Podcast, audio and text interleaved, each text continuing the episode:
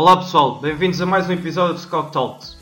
Este é um podcast da Pro Scout onde entrevistamos os principais intervenientes do jogo. Hoje temos connosco Paulo Turra, antigo defesa central brasileiro que passou por Portugal no Boa Vista e Vitória Sport Clube. Ao serviço dos achadrezados, Turra chegou mesmo a disputar a Liga dos Campeões e a alcançar a meia-final da Taça UEFA. Em 2008 começou a sua carreira como treinador. Uns anos depois, em 2017, foi convidado por Luís Filipe Scolari para ser seu adjunto no Guangzhou Evergrande. Este ano acompanhou a mudança de Scolari para o Palmeiras.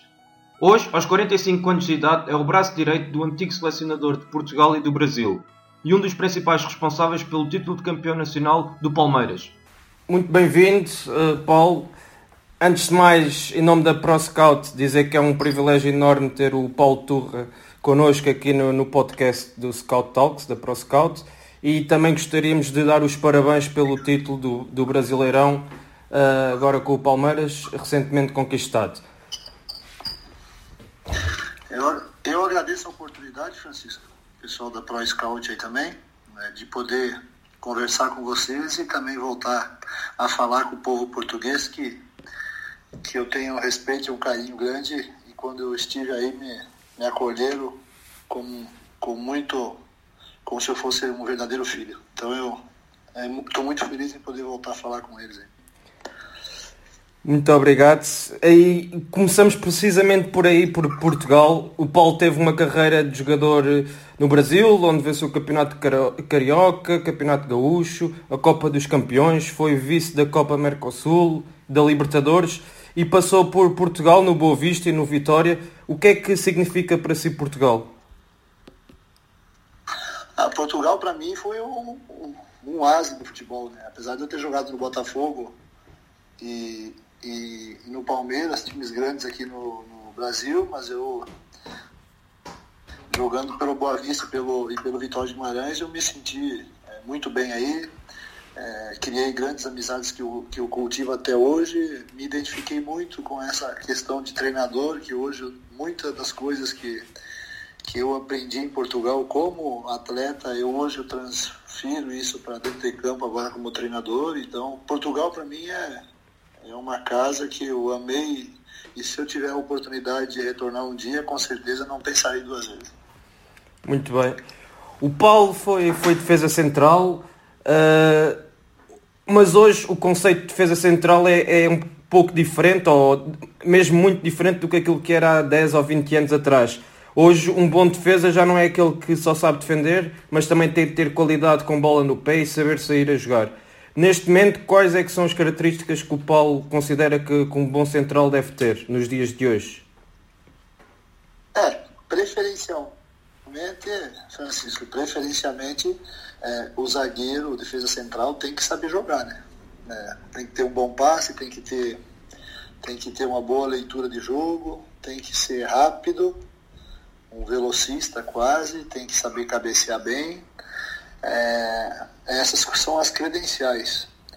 É, se tratando de Brasil, de Brasil pelo tamanho que é o país, por todas as, as regiões que nós temos e, e, as dificuldades também que nós temos em, em ter é, uma identidade de um futebol, é, isso já não é tão uma praxe, sabe? Não é uma praxe, assim.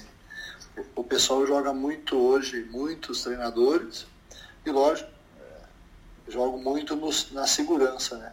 Preferem não arriscar porque, infelizmente, a cultura aqui do Brasil é o primeiro que cai é o treinador. Então, dentro disso aí, a gente está num dilema ainda que eu acredito que vai demorar um bom tempo para isso conseguir ser um protocolo. Isso era um dos temas que nós íamos e que vamos certamente falar mais à frente, que é a cultura do Brasil ainda ser muito resultadista e por vezes os próprios técnicos também se defendem optando por uma estratégia mais pragmática, mais defensiva. É, não resta dúvida disso, né? não resta dúvida. Infelizmente o Brasil sempre foi assim e hoje não é diferente. Aqui não tem margem para erro, é, raríssimas exceções, então dentro disso aí, dentro do. Aqui é 880, tem clubes que jogam 20 jogos por, por, por ano e tem clubes que jogam quase 80 por ano, como foi o caso do Palmeiras esse ano, entendeu? E dá para ter uma, uma não dá para ter um protocolo em termos de, de, de padrão de jogo ou de, de, metodologia de trabalho, porque infelizmente tu tem que conquistar as vitórias. E às vezes essas vitórias aí vêm muito mais do jogar no seguro, jogar mais simples do que propriamente com mais, mais elaborado. Aqui no Brasil é bem complicado isso aí. Sem dúvida. Na verdade sempre foi, né, Francisco? Na verdade sempre claro. foi.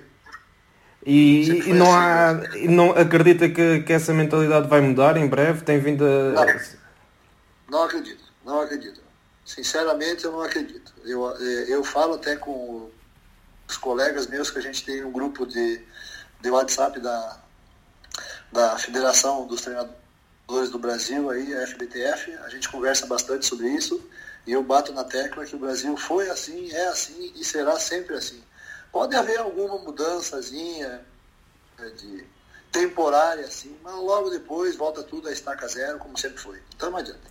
É, eu, sou da, eu sou da opinião que nós temos é que nos habituar a esse ambiente. Habituar. E aí, consequentemente, tu sendo sabedor que, que as coisas são assim, tu cria alternativas, ou tu bota a tua cabeça pensar ainda mais para tentar é, não perder tempo em achar que tu tem que ser o cara diferente, o tratamento tem que ser diferente, porque a gente vai só estar se enganando. Sem dúvida. E acha que isso é um, um dos fatores pelo, pelos quais o, o Brasil nos últimos anos não tem, não tem formado treinadores de topo que, que se destacam no, nos campeonatos europeus? A falta de estabilidade nas suas equipas sim. no Brasil para implementarem o seu modelo de jogo com mais calma? Sim, sim. Não tenho dúvida nenhuma disso. Até agora existe uma luz no fim do túnel em, relação a nós treinadores, que a CBF é, tá, é, está ministrando cursos é, da licença a C, B, A, A e Pro. É, num, num, futuro breve, o, todos os treinadores que, que atuam em, em categorias profissionais e amadoras aqui no Brasil deverão ter obrigatoriamente é, uma dessas licenças aí, entendeu? Então aí tu começa a dar um pouquinho de credibilidade pro, pro, para a nossa classe. O problema, Francisco, é que nós treinadores, é, principalmente essa safra jovem que, que está surgindo, eu não me incluo nisso porque eu discordo bastante dessa, dessa metodologia de trabalho que eles estão tentando implantar, é, que, tem, que tem. O Brasil está à procura de uma identidade de trabalho. O Brasil não tem. Portugal tem uma identidade de trabalho. É, a Inglaterra tem uma identidade de trabalho. Estou falando em relação aos treinadores. Claro. A Europa tem, a Europa tem, a China, que nós estivemos lá no passado, tem, tem. Nós aqui no Brasil nós não temos. Nós temos a, a nova geração que está surgindo e quer copiar tudo que tem lá de fora, ou na maioria, e a mais conservadora, que é aqui, que acredita ainda que a, a, trabalhando é, sem muita complexidade, trabalhando mais simples, a, não tirando a individualidade do nosso jogador, as coisas teoricamente possam ser um pouquinho menos difíceis. Então a gente está num, num dilema bastante grande que eu acredito que nesse aspecto a gente vai demorar um bom tempo para ter uma, uma, uma cara, para ter uma identidade. Sem dúvida, é um processo lento e demoroso, mas esperemos que haja uma luz ao fundo do túnel, como, como o Paulo sim. disse. Sim, sim. Falando aqui, antes de passarmos para, para a sua carreira como treinador, influências, só aqui duas curiosidades. Quem é que são os melhores centrais do mundo na atualidade e qual é que foi o avançado que mais trabalho deu? Hoje eu não tenho dúvida nenhuma em afirmar que é, o, é, o, é a dupla de, de, zaga do Real Madrid, Varane e Sérgio Ramos. Não tenho dúvida nenhuma em afirmar isso. Varane e Sérgio Ramos. Apesar de eles não estarem num bom momento, o Real Madrid não está num bom momento no campeonato espanhol, mas eu, eu costumo analisar o todo, assim. Então o Varane e o Sérgio Ramos são, na minha opinião, a melhor dupla de centrais. E a outra pergunta qual foi? Qual é que foi o avançado que lhe, que lhe deu mais trabalho? Ah, eu peguei uns quantos, viu? Peguei uns quantos, entre eles o Romário. peguei. peguei. O mais difícil que eu marquei foi o Van Nistelrooy do, do, do Manchester United, quando o Boa Vista jogou com o Manchester. Sim. Silvano Sterroy é, me surpreendeu muito pela positiva, jogando, marcando ele. Porque eu tinha a impressão, olhando ele, que ele seria um cara, desengonçado, um cara meio grandão, meio sem. Ele tem, tinha muita qualidade, era veloz, um raciocínio muito rápido, sabia usar o corpo e era um. Bom, goleador a gente sabia que ele era. Claro. E, é, e tinha uma noção de posicionamento muito complicado, muito complicado. Mas nós pegamos aí, na época do Boa Vista, aí eu peguei, eu e o Pedro Manuel, aí pegamos, por exemplo, o, o Kohler do, do Borussia Dortmund, o Tcheco lá que tinha 2 metros e calçava 53. Sim. é, o Hartson do, do Celtic da, da Escócia, o, que também era um cara grandão que fazia uma parede muito, muito bem feita, era goleador. Indo contra o Liverpool tive... também tinha o Van Nesselbank. É, isso. É, é, e tinha o, o, o, Michael Owen também, né? Que Sim. era um atacante muito rápido que caía de lado. Eu, que eu posso falar hoje, o que eu posso falar hoje, eu falo para os meus colegas aí, que eu tive a felicidade de poder em Portugal, eu joguei aqui também em, pelo Palmeiras, Libertadores e Mercosul, mas em Portugal eu joguei é, uma Champions League e uma Taça UEFA, que é hoje a Europa League, que eu tive a felicidade de enfrentar os, um dos maiores, ou entre os melhores jogadores do mundo, né? Então eu fico muito feliz em, em ter, ter tido essa oportunidade. Excelente. Entretanto, o Paulo em 2008 começa a, a sua carreira como auxiliar técnico no Novo Hamburgo. O que é que despertou esta paixão pelo treino e quais é que são as suas influências? Eu já, eu já tinha, eu já estava pensando em, em, em, ser treinador. Quando eu estava no, no Vitória de Guimarães ali, eu tinha, até eu falava com o José Walter, que era brasileiro que jogava, jogou comigo no Boa Vista muito meu amigo até hoje, eu até conversava com ele em off, assim, quando ele ia me visitar em Guimarães. Disse, se, olha, eu tenho mais uns 3, 4 anos de futebol ainda, mas, sinceramente, se eu, se eu, se eu tivesse uma opção, tu, agora parar, para parar para ser treinador, eu, eu até toparia. E ele falou, tá maluco, tu? Tá maluco, cara? Tem muito tempo de bola pela frente, essas coisas. Mas resumindo, no, com 30 eu não parei, mas com 33 eu abreviei minha carreira. Eu voltei para o Brasil, encerrei minha carreira no Havaí de Florianópolis. E aí eu iniciei como auxiliar técnico do Esporte Clube Novo Hamburgo. Quem me convidou foi o então vice-presidente de futebol, o Luizinho Valentim. E eu fui é, auxiliar técnico do, do Gilmar que é um treinador aqui no Rio Grande do Sul, que tem um nome muito bom, bons trabalhos. Eles me deram essa oportunidade. A partir daí eu comecei a minha carreira de treinador. Excelente. Entretanto, também chegou a ter o, o como treinador e em 2000 foi indicado por Scolari para o Palmeiras, numa altura em que ele já estava de saída e foi orientado por Mortosa. Como é que surgiu a amizade e a relação com Scolari, assim como o convite para integrar a sua equipa técnica na China?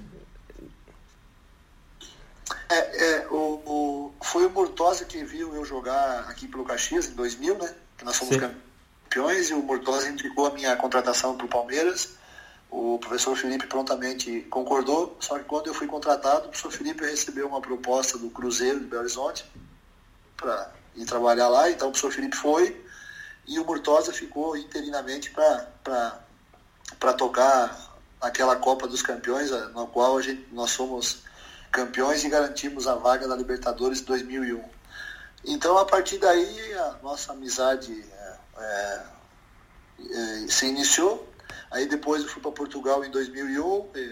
em 2002, após o pentacampeonato, o professor Felipe foi, foi é, anunciado como treinador de Portugal e eles me ligaram para mim perguntando como é que era aí, com jogadores, alguns jogadores da minha equipe, no caso eles perguntavam do, perguntaram do Ricardo, perguntaram do Petit, perguntaram do, do Freixo, aquela época, quem mais que era, eram esses três que eles, que eles perguntaram. Então foi assim. Aí eles foram para Portugal, aí a gente vivia conversando por telefone, ou quando eles iam para o Porto, eu ia para Lisboa, a gente se encontrava. E assim foi. Sempre mantivemos contato, mantivemos contato, mantivemos contato. Eu pedia muita muita, muito, muitos conselhos para eles quando eu virei treinador. para o Murtosa e para o professor Felipe.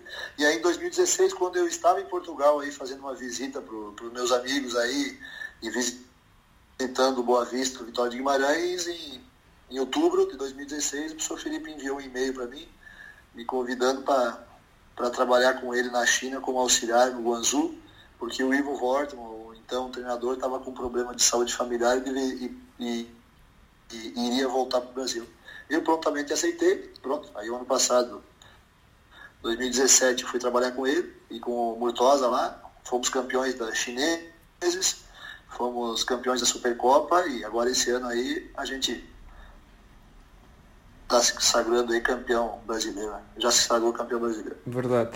Mas antes de chegarmos ao Palmeiras, eh, uma pergunta sobre o campeonato chinês. Quais é que foram as, grandes diferenças que sentiu do, do futebol brasileiro e, e, mesmo pela experiência que o Paulo teve no, em Portugal nos campeonatos europeus uh, para aquilo que, que viveram no, na China? Eu, eu, eu, senti muita dificuldade no, nos treinamentos. Os chineses, até pela alimentação que eles têm, pela cultura que eles têm, eles não suportam treinamentos muito intensos. Pelo menos com nós lá no Guangzhou, professor já, já tinha comentado comigo e aí eu, durante os treinamentos, as sessões de treino que eu, que eu, que eu dava para eles, eu sentia isso claramente. Eles não têm resistência, eles não, eles não conseguem impor uma intensidade como a gente imagina que deva ter uma equipe de topo, como é o Guangzhou. É, eles não aguentam, eles não aguentam. A musculatura deles é fraca, eles, é diferente, é bem diferente do que um jogador europeu, do que um jogador de topo aqui do Brasil também. Então, para mim, foi a, a, maior dificuldade foi essa aí, de, porque eu gosto de treinos intensos, não, não longos, mas treinos intensos, onde que a gente faz movimentos que, que se repetirão durante, durante as partidas, e lá a gente tinha dificuldade. Ok. Entretanto, vocês assumem o comando técnico do Palmeiras no início de, de agosto onde o Paulo chega mesmo a ser o técnico principal no, no jogo dos quartos de final da, da, Copa de Brasil, frente ao Bahia, ainda antes do, do professor Scolari uh, chegar. Na altura o Palmeiras estava em sétimo lugar, tinha acabado de ter a melhor uh, campanha da fase de grupos da, Libertadores com, com Roger Machado. Como é que encontraram um grupo naquela altura e quais é que foram as primeiras alterações que fizeram? Bom, é, a primeira alteração, primeiro, nós já conhecíamos o Palmeiras, né? é, o clube, porque o professor Felipe e o Carlos Pracidelli, que agora é o outro auxiliar, já trabalharam muito tempo no, no Palmeiras, conheciam o clube internamente e nós conhecíamos o, o, os jogadores, as características deles, o perfil de, de, atletas que o Palmeiras tinha, porque a gente acompanha futebol, a gente é obrigado claro. a saber, e principalmente uma equipe como o Palmeiras, que é que está sempre em evidência. Né? Então nós já sabíamos e previamente nós já, quando eu e o Carlos Pracidelli chegamos uma semana antes do que o professor Felipe, nós já tínhamos conversado com o professor Felipe via, via é, telefone que nós iríamos mudar totalmente o modelo de jogo que até então era implantado pelo, pelo Palmeiras.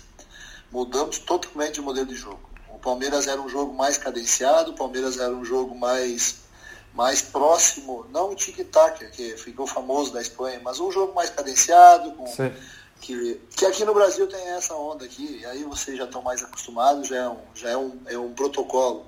Ah, de goleiro, trabalhar também com os pés, muito, uhum. de sair jogando de trás com, com jogadas, e jogar mais arriscado para nós aqui. Sim. E, nós, sabendo desse perfil, sabendo da dificuldade que nós teríamos enfrentar, para tu ter uma ideia, é, nós fazem quatro meses que nós estamos aqui, quatro meses e meio, nós tivemos é, é, três semanas onde nós trabalhamos é, domingo a domingo.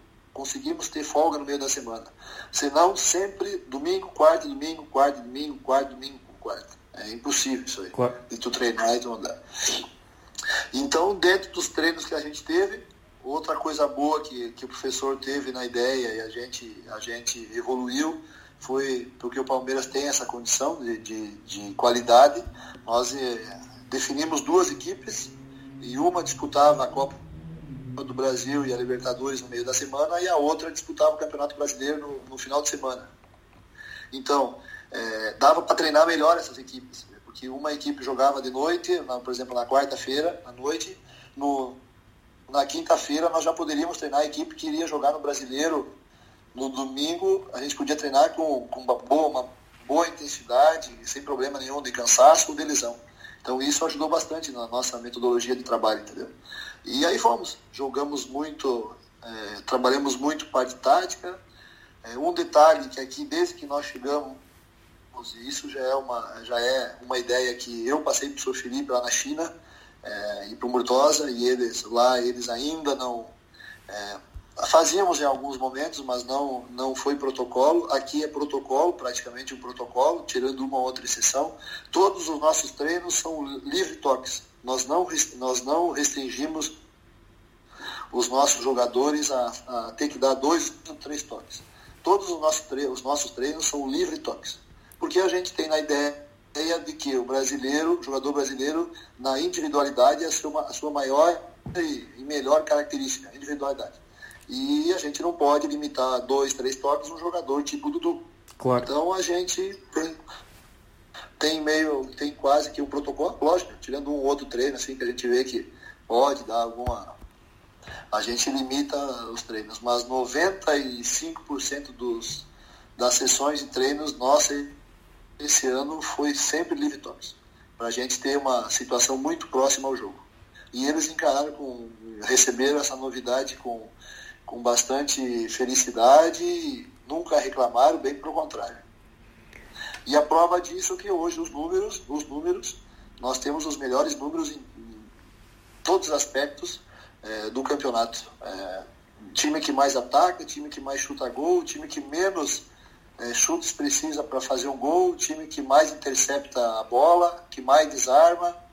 Então a gente tem números bastante interessantes nisso aí. Nós íamos, eh, eu ia pegar nesse, nesse tópico, que era a questão do, dos livros toques do, do Dudu. Um jogador tecnicista como o Dudu tem que ter capacidade para improvisar durante o jogo, ir para cima do adversário e não estar preso a nível de pensamento de só poder dar um ou dois toques e, isso sem dúvida que é, que é um, um exercício, um contexto estranho muito, muito interessante. Um, falando um pouco sobre a rotatividade e o grupo que vocês criaram, também era uma das perguntas que nós tínhamos aqui, que toda a gente apontou isso como um dos fatores de, de sucesso, que foi o facto de do Palmeiras ter duas equipas e todos os jogadores sentirem-se satisfeitos, mas essa ideia surgiu pela qualidade individual que os jogadores apresentavam. Vocês repararam durante as observações que fizeram ao Palmeiras que de facto havia qualidade para formar duas equipas? Ou já tinham essa ideia pré-concebida para conseguir atacar as frentes todas que estavam, onde era o Brasileirão, Copa do Brasil e a Libertadores? É, é, é, é uma situação que fica em meio termo é, o professor só aceitou voltar para o Brasil para treinar porque ele sabia, nós sabíamos do potencial que o Palmeiras tinha, tanto de estrutura, mas principalmente de, de qualidade dos seus atletas. E, e essa ideia dele, ele, ele, ele conversou muito comigo e com o Carlos, mas a ideia dele de, de montar duas equipes foi unir útil ao agradável. Claro. É, não dava para jogar quarto domingo, quarto domingo com uma equipe que se repetia oito, nove jogadores de um jogo, jogo para o outro. Não dava. E aí, dentro do, do que a gente já conhecia o jogador, o professor teve essa ideia e, e, nós, e nós concordamos e aí evoluímos o trabalho, fizemos outros tipos de, de pré-planejamentos para que a gente poderia melhorar essa ideia. E dentro disso aí não, não tivemos dúvida nenhuma foi do começo ao fim. Foi do começo ao fim. Inclusive agora, só no brasileiro, Francisco, nós, mesmo nós jogando um, um campeonato apenas, lógico que às vezes quarto e domingo, é, a gente manteve a ideia de colocar duas equipes, é, é, uma na quarta e uma no domingo. Aí dois ou três jogadores repetiam. No caso, Dudu. Dudu é o melhor jogador do Campeonato Brasileiro. Não tinha como tu deixar ele ele fora. É um jogador que decidiu. Ah, o que, que a gente fazia? A gente fazia dentro da, do, do momento do jogo, dentro da realidade do jogo, daqui um pouco tu botava ele. O primeiro tempo jogava mais 15, 20 minutos no segundo e a gente retirava ele. Mas a ideia de duas equipes a gente manteve do começo ao fim. falámos aqui do Dudu e era uma pergunta que nós também tínhamos aqui pensado. Acha que, já disse aqui que o Dudu é o melhor jogador do Campeonato Brasileiro, acha que, que o Dudu aos 26 anos ainda, ainda está pronto, uh, ainda pode dar o salto para a Europa e vingar na, na Europa? Eu acredito que sim. Ele evoluiu muito, Francisco, ele evoluiu muito. Hoje o Dudu no Palmeiras, ele, ele joga de extremo, mas ele alterna muito por dentro, quase como aqui no Brasil se chama meia atacante, ele joga Sim. como segundo atacante atrás do, do 9. É, ele tem muita facilidade nisso aí, principalmente no segundo tempo, que, que o adversário está um pouco mais desgastado, daí ele vai por dentro e ele, pela característica dele, no um para um, de, ele dribla para os dois lados, ele define, ele, ele, ele, define com as duas, com as duas pernas, ele, ele tem o drible na vertical, ele tem o drible para a esquerda, ele tem o drible para a direita, então é um jogador espetacular. E ele evoluiu muito na parte tática nesses últimos, nesses últimos anos. Começou com o professor Felipe em 2014 no Grêmio, aí pegou o Cuca aqui no, no, no, no Palmeiras, pegou outros, outros treinadores também. E agora com o professor, é, ele evoluiu ainda mais, apesar do curto espaço de tempo, porque ele sabe que a gente preza muito pela organização tática, a gente joga com dois extremos, esses dois extremos têm que fazer o corredor do lado, acompanhar o lateral do lado contrário quando estiver sem a bola. Então ele evoluiu muito nisso aí, muito, muito, muito, e eu acredito, não tenho dúvida nenhuma. Eu acredito que ele jogando, está pronto para jogar na Europa, está pronto para jogar na Europa. É um jogador que decide, é um jogador que é muito vertical, tem uma boa finalização, é muito bom num para um, e é uma baita pessoa. Mas está pronto, mas não já, porque vocês precisam dele para, para o ano para a Libertadores, certo? É, é, é um grande dilema, porque a gente sabe que tem várias propostas para ele. Ah, o professor já falou publicamente que ele conta com o Dudu, mas a gente sabe que estamos no Brasil e a diferença de financeiro, mesmo nós estando num, nós estando num clube que para a realidade do Brasil é muito forte financeiro financeiramente, a gente sabe que tudo tem um limite, né? Mas a gente torce muito, mas acima de tudo, nós profissionais, a gente sabe que que a gente, eu já fui jogador e, e sei como é que é, às vezes é uma oportunidade que aparece, seja feita o que, que o que melhor acontecer aí, que a gente seja feliz dos dois lados. Claro. Falámos também aqui sobre, sobre os números e para dar aqui um bocado de contexto a quem vai ouvir o nosso podcast. Em 29 partidas, vocês conseguiram 19 vitórias, 8 empates, 2 derrotas, marcaram 46 gols e sofreram 16, sendo que tiveram 3 derrotas. Hum, estas 3 derrotas aconteceram na Libertadores e na Copa do Brasil. Neste momento são o melhor ataque do Brasileirão, com 61 gols marcados, e têm também a melhor defesa com, com 24 gols. Para além da questão da rotatividade do grupo, do, de ter implementado o vosso próprio modelo de jogo. Qual é que foi o segredo para levarem o Palmeiras às meias finais da Libertadores, às meias finais da, da Copa do Brasil e a vencerem o título com o melhor registro sempre na segunda volta do campeonato? É um conjunto de fatores.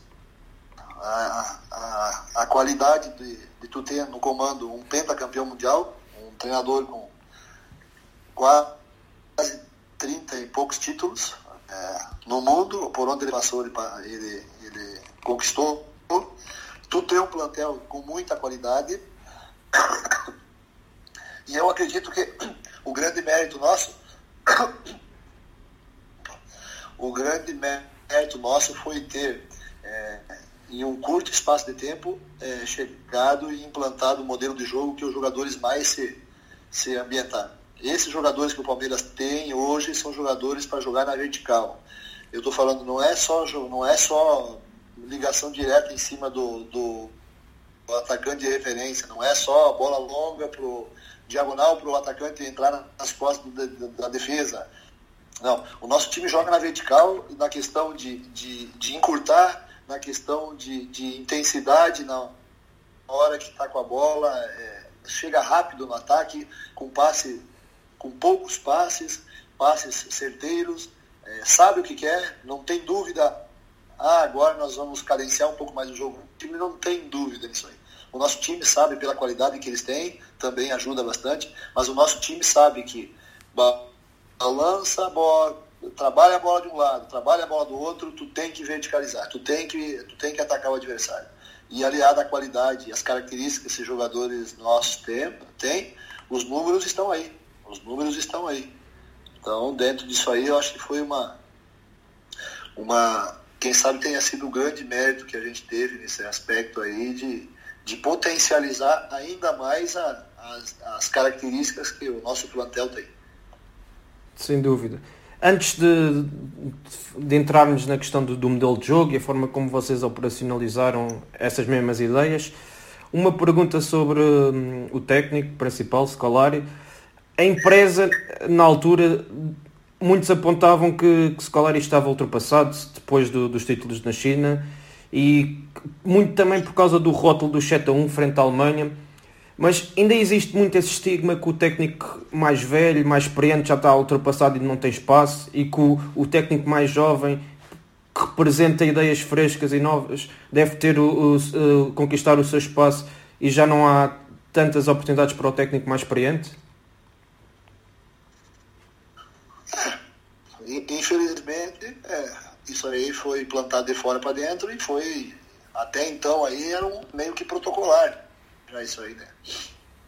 Só que aqui no Brasil agora, para ter uma ideia, o professor Felipe foi campeão, o Olivier Coupe tá, provavelmente vai garantir o Atlético Mineiro na, na, Liber, na Libertadores no próximo ano, o Dorival vai, vai ser vice-campeão com o Flamengo, o, o, o, o América Mineiro contratou o treinador que tem 72 anos, como é que é o nome dele? O Givanildo? Sim. Givanildo, o treinador Givanildo, para salvar o América Mineiro do rebaixamento.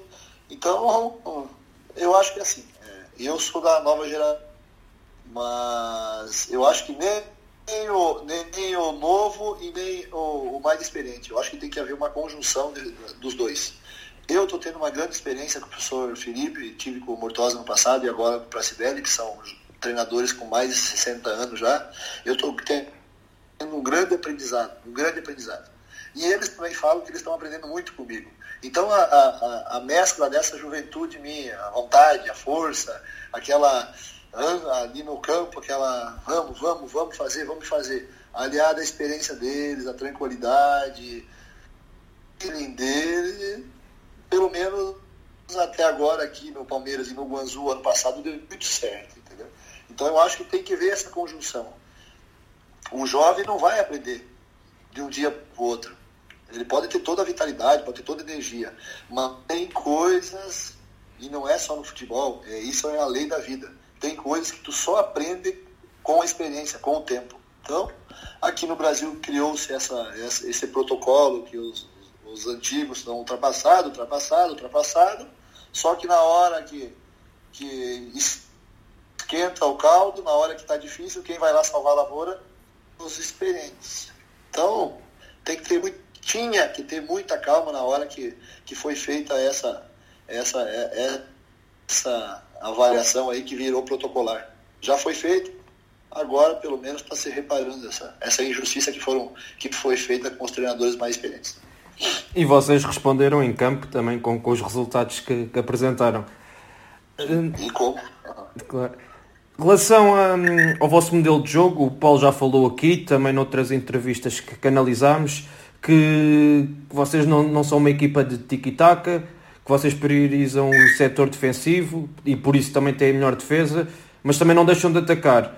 Mas sem dúvida que, que uma das características uh, mais vincadas do Palmeiras é a vossa organização defensiva e que os jogadores também perceberam essa vossa filosofia.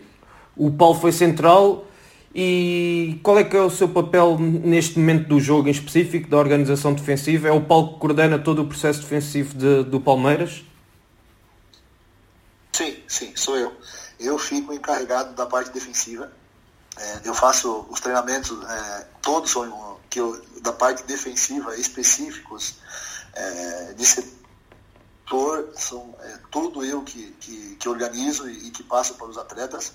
O professor Felipe e o Carlos Pracidelli ficam mais com a parte ofensiva E eu, durante o jogo, é, eu fico muito de olho na nossa defesa. O professor está ali no lado do campo, ali falando, orientando os jogadores, cobrando isso, cobrando aquilo. A gente está sempre conversando, eu e o Carlos, via fone de ouvido.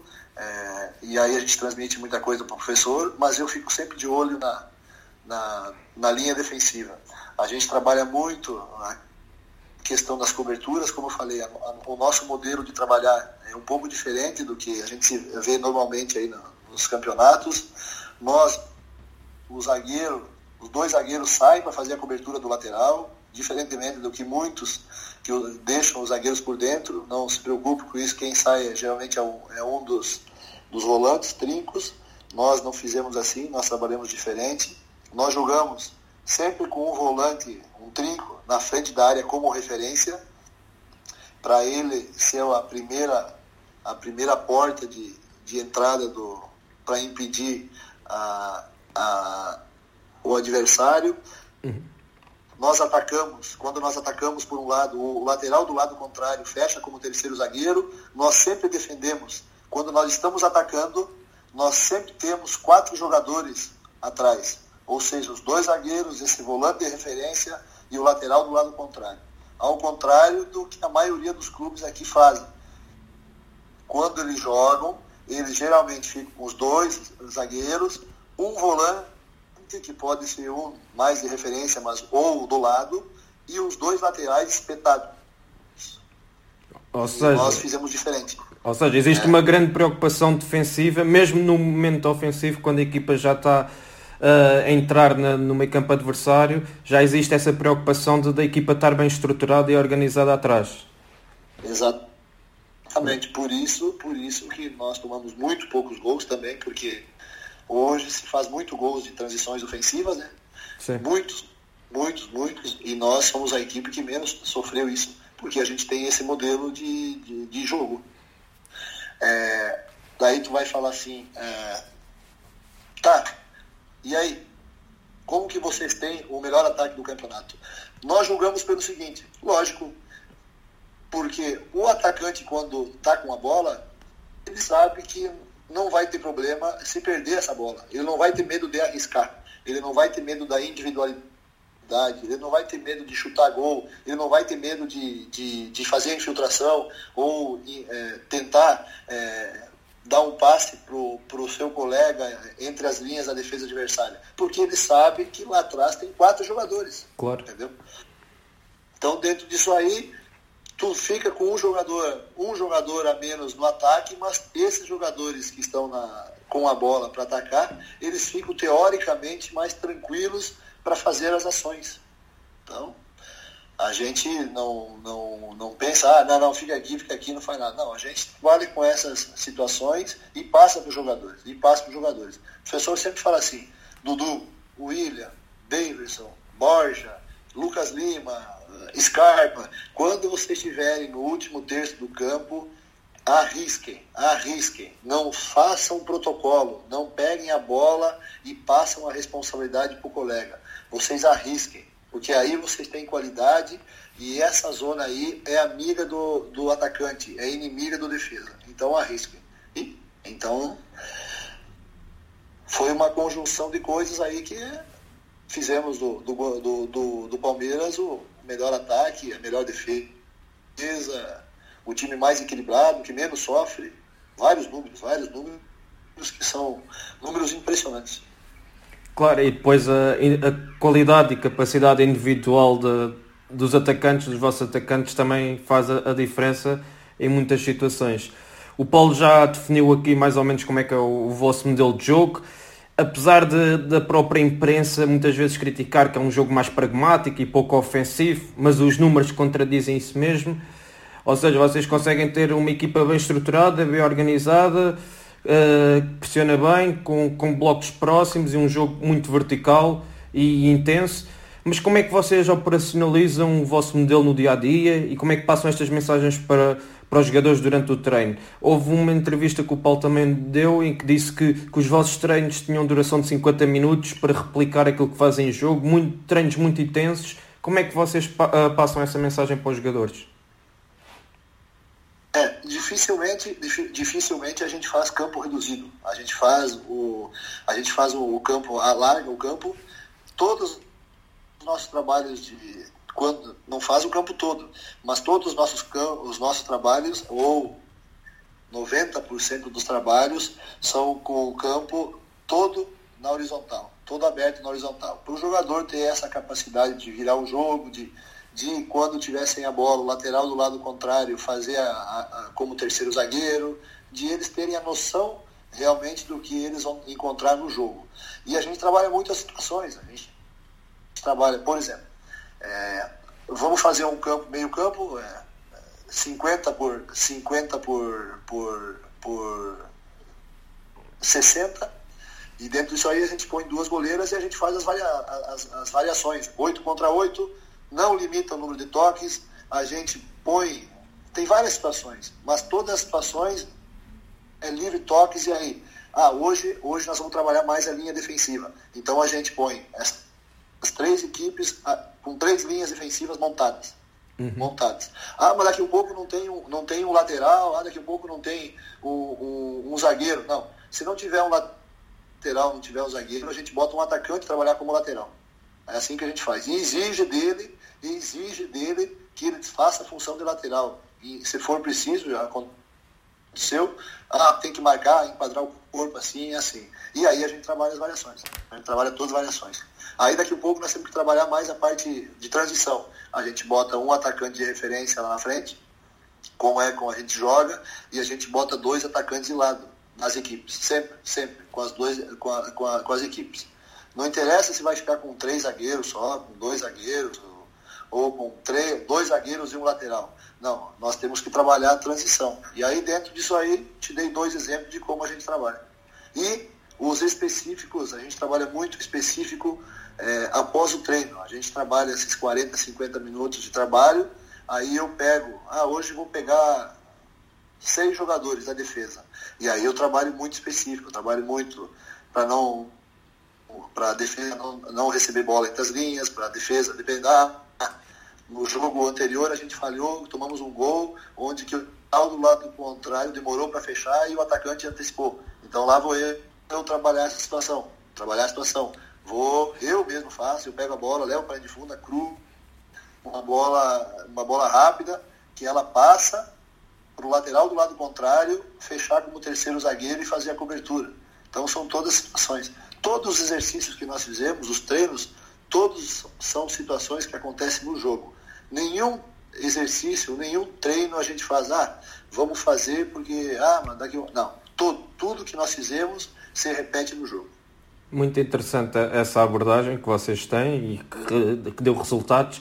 O Paulo falou aqui da questão de, da análise daquilo que, que acontece durante os jogos e depois tentam uh, retificar nos treinos. Hoje em dia as estatísticas e a análise de tática do, dos jogos têm cada vez mais importância como é que vocês trabalham esta informação durante os jogos? Porque durante os treinos o Paulo já disse que pega no, na defesa e vai retificar o, os posicionamentos de onde sofreram os golos, mas durante os jogos em, em tempo real, como é que vocês recebem essa informação e trabalham essa mesma informação? O, o Carlos Pacidelli, que é o outro auxiliar, ele fica lá em cima, nos camarotes, ele fica com o pessoal da análise de desempenho. Então, dentro disso aí, nós, é, a nossa, a nossa equipe de análise de desempenho, ela filma o jogo e aí qualquer dúvida que, que o Carlos tem ou a gente tem, a gente pede para eles observar novamente o que o, o acontecido. E aí, Francisco, aí é uma coisa muito interessante que é, é, isso que é o por exemplo, tu tem um, um Felipão que tem 40 anos, quase 50 anos de futebol, né? Uhum. Então, então, tu imagina a experiência dele, o feeling dele e a visão dele. Tu tem o Carlos Pacidelli, que também é, é um cara experiente, que conhece muito futebol, lá em cima, observando. Aí tem eu, que também eu sou mais jovem, mas eu também sei um pouquinho. Então, dentro disso aí, o Carlos, o Carlos fala direto comigo, direto, direto. Ele fala tudo comigo, o que ele está pensando, o que, o que, que eu estou achando, a gente dialoga muito. Às vezes eu vou até, o, eu vou até a, a, a, onde o professor está e eu converso rapidamente com ele. Professor, está acontecendo isso, está acontecendo aquilo, acho que nós temos que fazer isso, tem que fazer assado, o que, que o senhor acha? Ele fala, É, é, tem razão, vocês têm razão. Não, não, não, você não tem razão. Ah, fala pro Carlos lá para ele dar uma olhada mais pro lado direito, que o, como é que tá o Dudu, que o seu Dudu tem que entrar mais, essas coisas. Então a gente dialoga muito. E aí, qualquer dúvida, a gente busca na, o recurso do vídeo com o pessoal da análise de desempenho. Então, é um trabalho bem, bem organizado e meio protocolar isso aí, meio protocolar. Excelente. Uma pergunta sobre, sobre o vosso modelo de jogo. O Palmeiras procura adaptar-se ao modelo de jogo do, do adversário e trabalham isso durante a semana? Ou vocês são fiéis ao, seu próprio, ao vosso próprio estilo de jogo e às vossas ideias e vão para os jogos uh, já com, com as vossas ideias bem definidas? Ou se adaptam os treinos uh, diariamente à, àquilo que também existe do outro lado do campo? Sim, sim. Nós adaptamos, nós adaptamos os treinos. Geralmente a gente pede para, por exemplo, uh, o, o treino dois, o, o treino do dia nós vamos jogar no domingo, nós vamos treinar na sexta. Nessa sexta-feira aí, quando se a gente tem o tempo disponível, a gente trabalha uma situação onde que a gente tenta, tenta é, é, espelhar a, como a equipe adversária joga, ou na parte defensiva ou na parte ofensiva. Depende, depende. Mas a gente trabalha muito em cima do adversário, sim. O, a gente encaixa, procura encaixar a marcação em cima do modelo de jogo do adversário. Aí tu vai falar assim, mas como isso?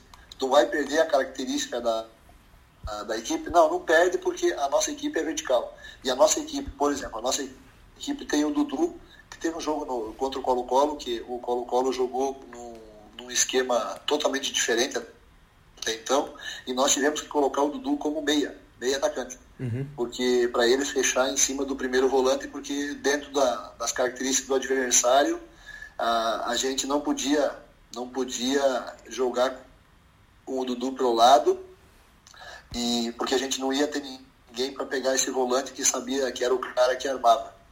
Pronto, o Dudu foi por dentro no jogo, foi por dentro do jogo, foi o melhor em campo. O primeiro gol ele recebeu a bola, nós roubamos a bola do, no ataque do adversário, ele recebeu na intermediária ofensiva nossa, limpou esse, esse volante, esse trinco, carregou e fez um golaço de perna canhota. Uhum. Então a gente adapta assim, adapta assim a marcação nossa à, à movimentação do adversário. Mas a gente não perde a nossa verticalidade porque a gente cobra deles, a gente cobra quando nós temos a bola, nós vamos atacar com velocidade, nós vamos, o lateral do lado contrário vai fechar, o volante vai ficar, aquela coisa. Agora, quando nós estivermos sem a bola, nós temos que encaixar no, no modelo de jogo do adversário. E aí, prontamente, eles encaixam e fazem isso aí com uma perfeição muito boa. Excelente.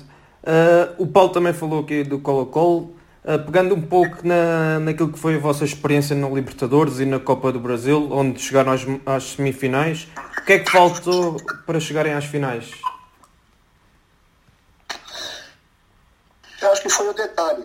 É, o detalhe, Francisco. Tu vai falar assim, ah, vocês jogaram muito mal contra o Boca lá na, na Bomboneira. Não, nós não jogamos muito mal, mas nós, nós não jogamos dentro do nosso padrão.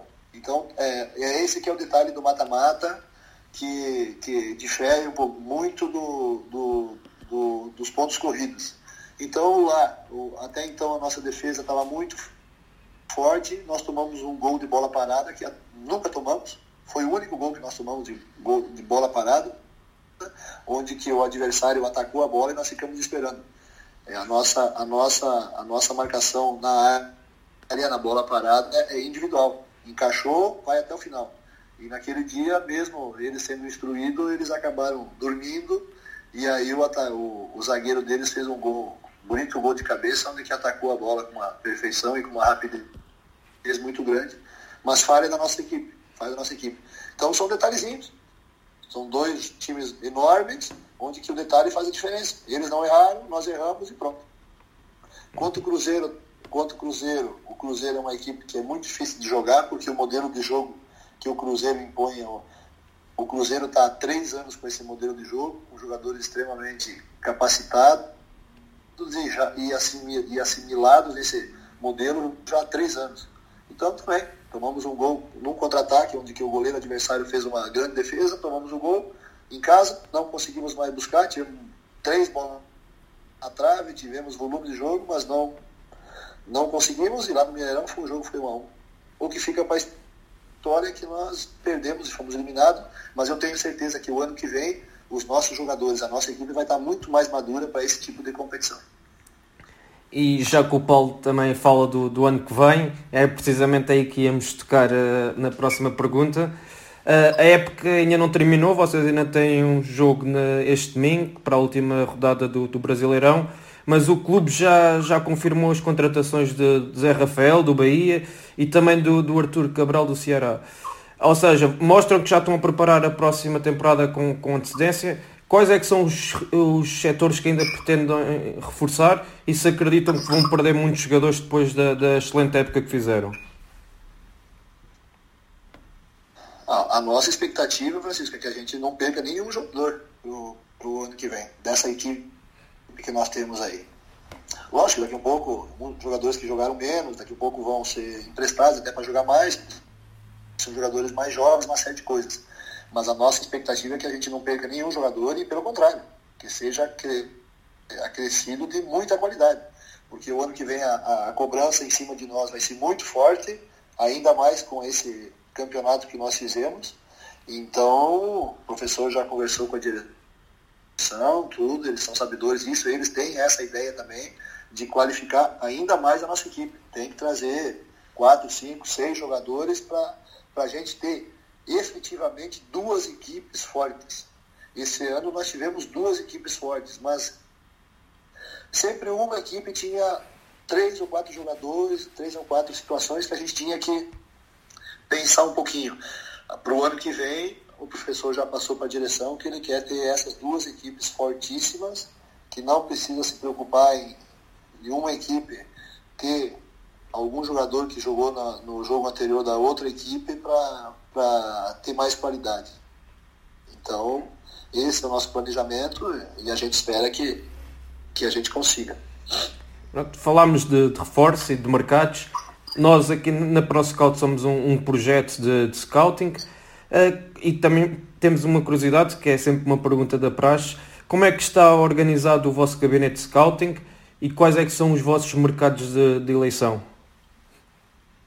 É, Agora, nós chegamos a quatro meses e meio aqui só, Francisco. Então, a gente não, não teve tempo ainda de, de, de se preocupar com esse com o, pessoal da, do Scout, sabe? Nós temos o pessoal da análise de desempenho que faz um trabalho muito legal, muito bom.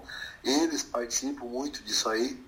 Mas dentro dessa situação aí, o, o, o, o, clube o clube está no processo de evolução nesse, nesse setor é, bem um, um, processo de evolução bem, bem avançado, assim, de, de, de pro, procurar um ainda um protocolo que seja eficiente para que eles possam buscar jogadores. Mas hoje, assim, dentro do que a gente vê, dentro do que a gente conversa com o Alexandre Matos, que é o diretor executivo, com o Cícero de Souza, que é o, o gerente, ah, o que o Palmeiras está fazendo? Por exemplo, o Palmeiras contratou já, antes de nós ter chegado, contratou o Zé Rafael, o Arthur, Zé Rafael e Arthur, que eram dois jogadores jovens que estavam se destacando no Bahia e no Ceará, e ele já contratou. Então, quando nós chegamos, eles já estavam contratados. A partir do ano que vem, eles vão eles vão estar com nós no, no plantel. É, tem o Rafael Veiga, que está agora no Atlético Paranaense, um, um um meia atacante, canhoto, que o Atlético Paranaense acabou de conquistar a vaga para a final da Copa Sul-Americana, e ele está muito bem lá. É jogador do Palmeiras, está lá. Uhum. E dentro disso aí tem o mercado colombiano, que nós temos o Borja, o, o Guerra, que é da Venezuela. É, o clube nesse aspecto, através do Alexandre Matos, ele consegue, ele consegue buscar os principais jogadores jovens que estão aparecendo no futebol brasileiro, não todos, mas consegue buscar alguns destaques. E fora vai buscar jogadores com potencial na Colômbia, o Bor, o, o Guerra é da Venezuela. Parece que a Venezuela, mas o Guerra é um muito bom jogador, muito bom jogador mesmo. Muito bom jogador mesmo. Estava jogando no, quando ele foi contratado, ele estava jogando no, no, no, Nacional do Medellín. Sim. Então é, é essa a, a maneira de trabalhar. Agora o professor já falou que a partir do ano que vem ele, ele vai querer entrar também nessa, né, né, nessa situação e também procurar organizar ainda mais essa, esse, esse departamento aí. Vocês também olham para, para os campeonatos europeus? Eu, eu olho muito, professor olha muito. A gente, não em termos de buscar jogadores, né? porque a gente sabe que é fora da nossa realidade. Assim. Mas daqui um pouco, de repatriar algum jogador que tenha, que tenha a característica que se encaixe, um perfil que se encaixe dentro do nosso modelo de jogo, aí sim, gente busca. Agora tu fala assim, ah, eu quero o Felipe Coutinho, vai lá buscar. A gente sabe que, que é impossível, né? Que é impossível. Então, mas a gente olha, porque a gente tem um grupo de WhatsApp, eu, o professor, o Carlos Placidério e o Murtosa, a gente conversa muito sobre jogos, sobre as características do, do, do time A, do time B, isso dá para ser feito aqui, isso não dá, essas coisas assim. Sim. Mas a gente olha, a gente olha bastante. Fazendo agora aqui uma, uma última questão sobre as expectativas de 2019 e também as suas expectativas pessoais. Uh, o Paulo já disse que, que, existe uma grande pressão depois da campanha que fizeram e do título que conquistaram.